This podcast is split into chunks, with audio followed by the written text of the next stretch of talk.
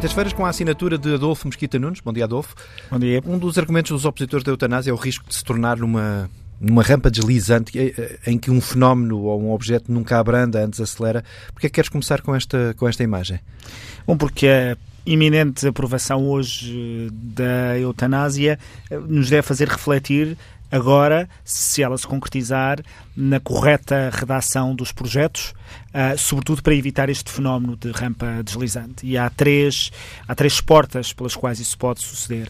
A primeira tem que ver com um, termos entendido e entender-se a eutanásia como uma uh, um, oferecer à pessoa a possibilidade de uh, escolher o momento da sua morte com, com dignidade e de poder ser ela a tomar essa decisão, uma decisão autónoma e livre.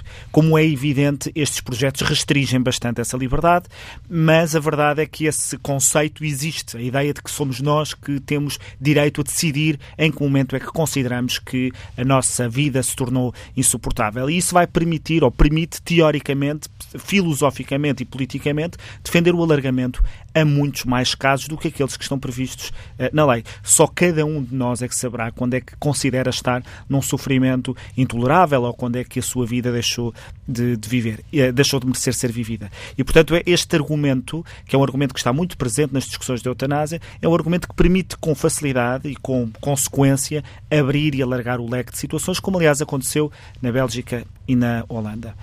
A segunda, o segundo motivo é que este, estas razões que hoje estão em discussão no, uh, nos projetos não cobrem muitos dos casos dramáticos com os quais nos solidarizamos. Aliás, hoje há um artigo bastante impressionante, o Paulo Ferreira, no Observador, onde ele conta um caso que lhe é bastante próximo, de alguém que nós Uh, com facilidade nos solidarizamos e conseguimos conceber a possibilidade de eutanásia, mas é um caso que não está coberto pela legislação, nem poderia estar, porque é de alguém que não tem neste momento forma de expressar sequer a sua vontade. Ora, se nós, em solidariedade com este caso, porque ele de facto é impressionante, permitirmos a eutanásia, estamos a abrir a porta, por exemplo, a que outros decidam. Uh, e neste caso pode-nos parecer que não há outra alternativa, mas a partir do momento em que se coloca na lei esta possibilidade, não estou a dizer que é o que está a acontecer agora, estamos a falar de uma evolução futura, de uma possível evolução futura, estamos já a retirar isto da autonomia da liberdade eh, individual. E nada disto acontecia no aborto, eh, porque, eh, aliás, eu fui favorável à despenalização da interrupção voluntária da gravidez e, também se falava da, questão da rampa deslizante. Porquê? Porque no aborto há um facto objetivo, a mulher ou está grávida ou não está. No caso da eutanásia, o conjunto de conceitos com que nós vamos trabalhar para podermos perceber se a pessoa pode ou não estar em situações de eutanásia, são conceitos indefinidos, eh, são conceitos abertos, como é normal que sejam. E, portanto, eh, são muito mais elásticos Uh, e permitem uma maior abertura e abrangência do que no caso o aborto que é ou a mulher está grávida ou a mulher não está.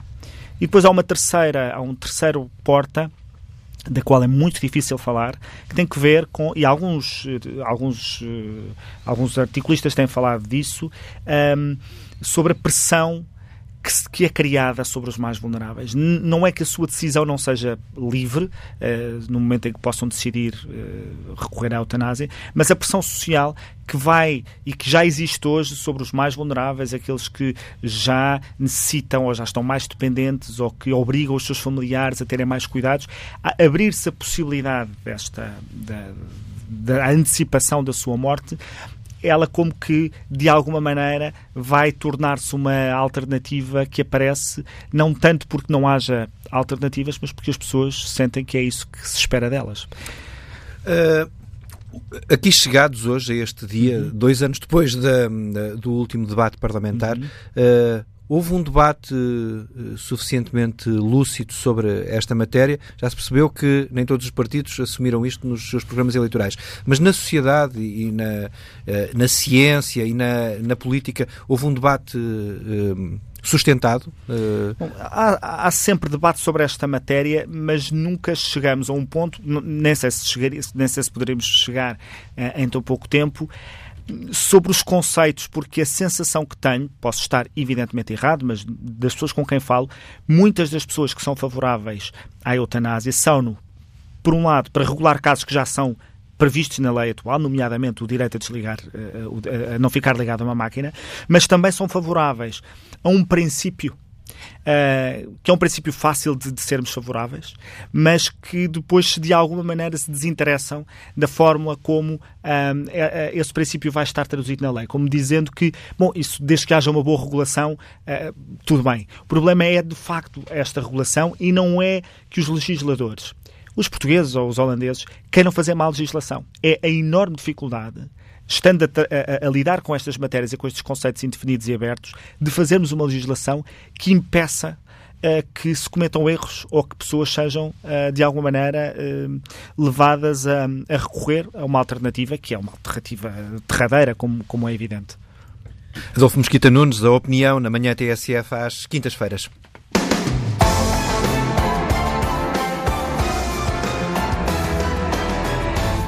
A opinião amanhã, esta hora, é assinada por Paulo Baldaia. Vamos já seguir para as notícias das nove e meia da manhã.